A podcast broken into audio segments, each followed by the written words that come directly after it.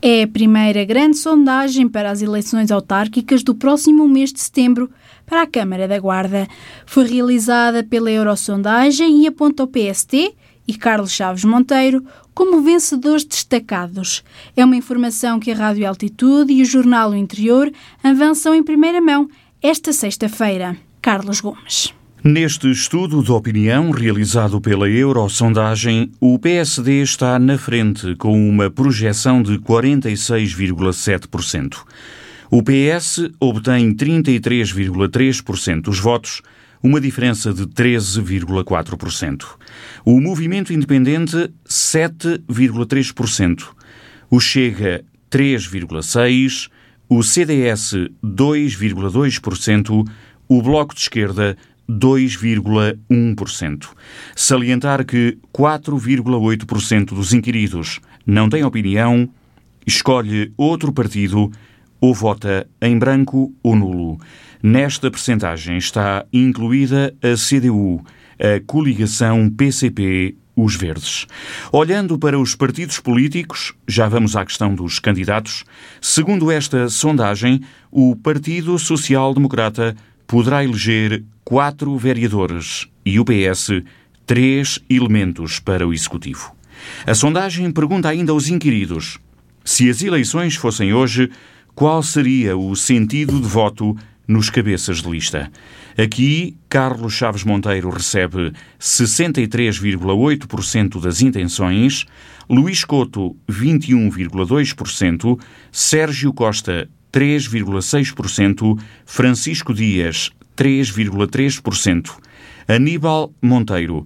É assim que vem referenciado o nome do candidato do CDS, 2,2%. Jorge Mendes, 1,1% dos votos.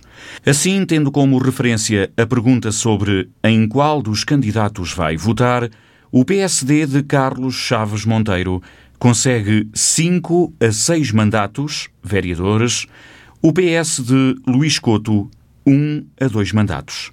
8,1% dos inquiridos ainda não têm opinião, escolhe outro candidato ou vota em branco ou nulo. E agora a ficha técnica desta sondagem.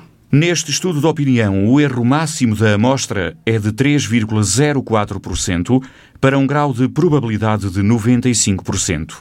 A sondagem realizada no final de junho foi pedida pela Direção Nacional do PSD com o objetivo de conhecer a opinião dos cidadãos portugueses com 18 anos ou mais residentes no Conselho Guardense.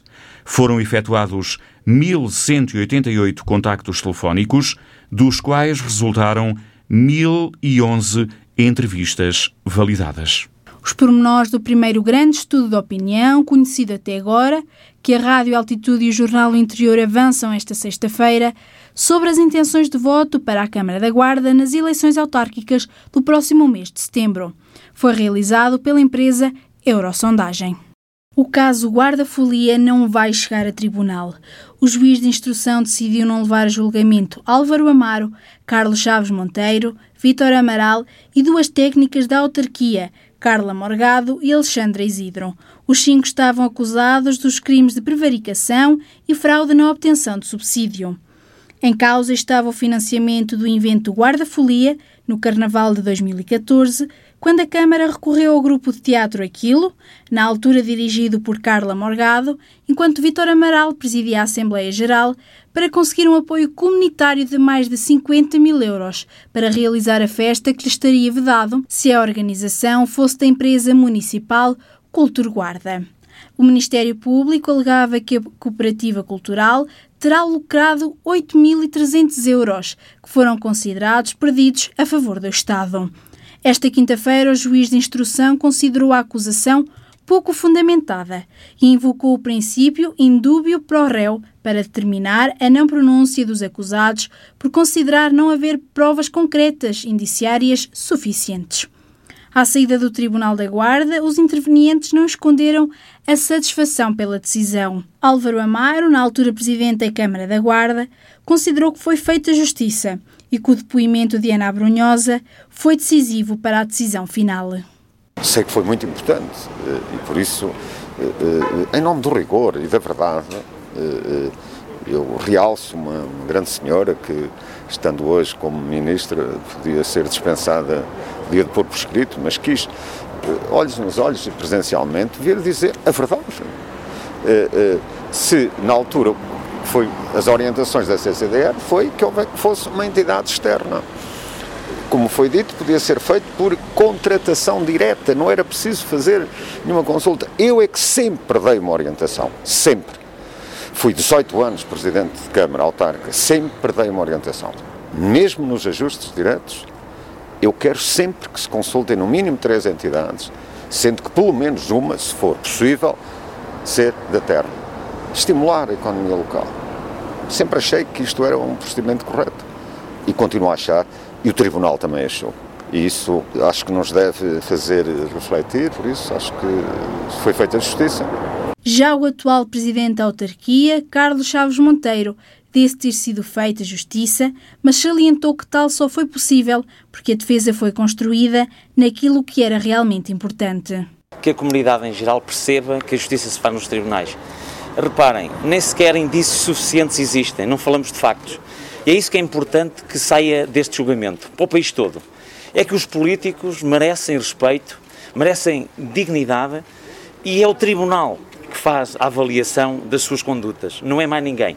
E, portanto, hoje fez-se justiça mas uma justiça numa fase instrutória, não foi preciso ir a julgamento.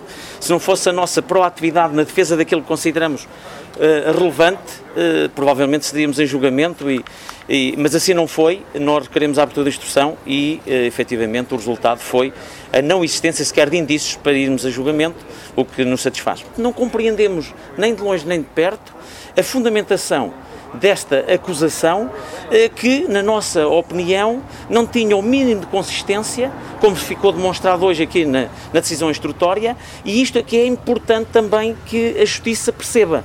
Eh, para se falar daquilo que são as práticas eh, dos políticos, dos cidadãos, não basta fazer acusações diria, em cima do joelho, que eh, não tem o mínimo de consistência e, que, e cujo os cidadãos visados por essas acusações sofrem porque são pais, se têm uma imagem pública a defender, têm os seus amigos e a verdade é que cria-se um anátema de dúvida que, que, a maioria das vezes, e neste caso demonstrou-se, não tem o mínimo de consistência com a realidade. E isto também era de evitar, porque falamos uh, da imagem pública de cidadãos que abraçam a causa pública e, portanto, é preciso haver mais cuidado uh, neste tipo de acusações. Também Vitor Amaral considerou a decisão de não pronúncia de justa.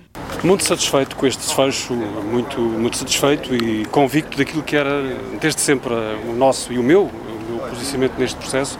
Só lamento, de facto, que uma queixa anónima que originou tudo isto, uma queixa anónima cobarde, tenha feito uh, a estes arguidos e a mim próprio, porque é aqui que eu estou, uh, durante sete anos, este peso em cima dos ombros, que é terrível, do ponto de vista do impacto que isso tem para a minha vida pessoal, para a minha vida familiar. Tenho três filhos, constituí família nesta cidade, três filhos e um pai numa aldeia quando soube desta notícia, evidentemente isto tem uma carga pesadíssima. Espero que quem tenha feito esta acusação anónima lhe caia em cima esse peso do mal que provocou em relação à minha pessoa.